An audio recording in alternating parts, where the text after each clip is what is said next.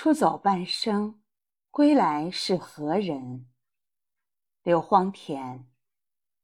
谈归来，出于惯性，第一个想到的是贺知章的诗：“少小离家老大回，乡音无改鬓毛衰。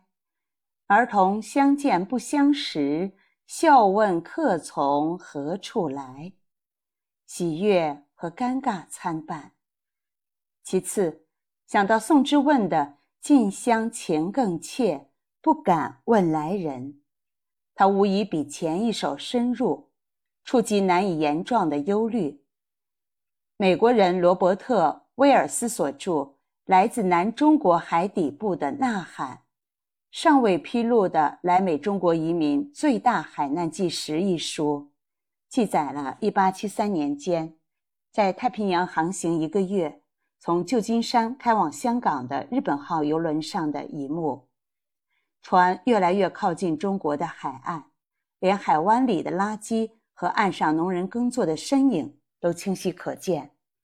一大帮中国苦力从桶仓拥上来，为的是要看到最先出现的陆地。他们去国以后，在加州待了很久很久，终于看到故国的岸。几个人问我：“这是中国吗？”我说：“就是。”他们露出微笑。然而，其他人冷冷地坐着，竭力抑制自己，不露出任何表情，一个劲儿地压低声音谈话。悬崖近了，更近了。拂晓时分的天光一发明亮，空气一发清澈。他们依然不动声色地坐着。对别人的举止毫不在意，他们去国至少八年，音信全无，家乡的亲人生死不明，甚至有没有家都是疑问。极度的牵挂造就的冷漠，叫旁观者难以理解。这是不敢问的传神写照。舍去传颂千年的诗句，如果以现代语言描绘归来者的特殊心理。那就要借一句流行语：“出走半生，归来还是少年。”这只是祈愿，但我武断地说：“出走半生，归来必是少年。”只是要符合这样的前提：小时候出走，晚年归来，中间有漫长的间隔。要问道理何在？因为这是普遍的人性。西方哲学家为了强调童年经验的极端重要性，说在人的下半生中，心灵所做的主要功课只有一个，那就是回去。回到哪里去？你从哪里出走，哪里就是目的地。只因为故乡与你全部意义都在半生之前的少年，出走以后。你的人生基本上和故乡脱离了关系。如果说和他依然打断骨头连着筋，也只是异乡偶遇的相见泪汪汪的乡亲，而不是埋着先人骸骨的家山，以及母亲常常依驴盼望你的村子。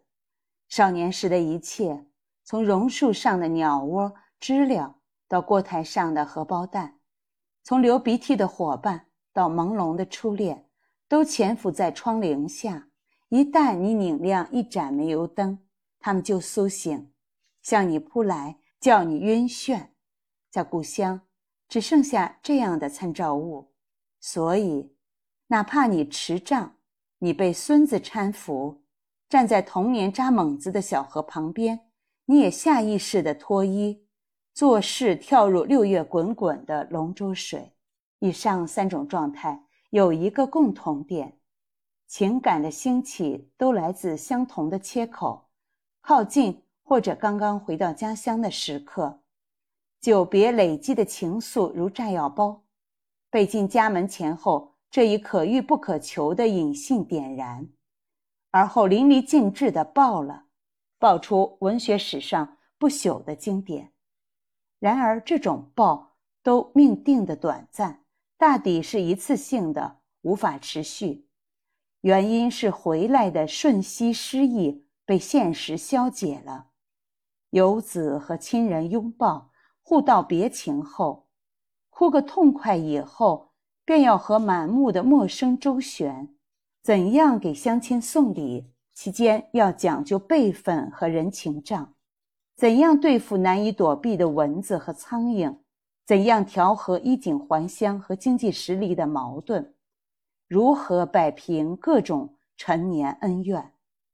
待笑问客从何处来的儿童把你引进家门之后，即使排除不敢问来人一说中蕴含的不测，你也未必能一鼓作气的把乡愁当家乡美食。吃了又吃。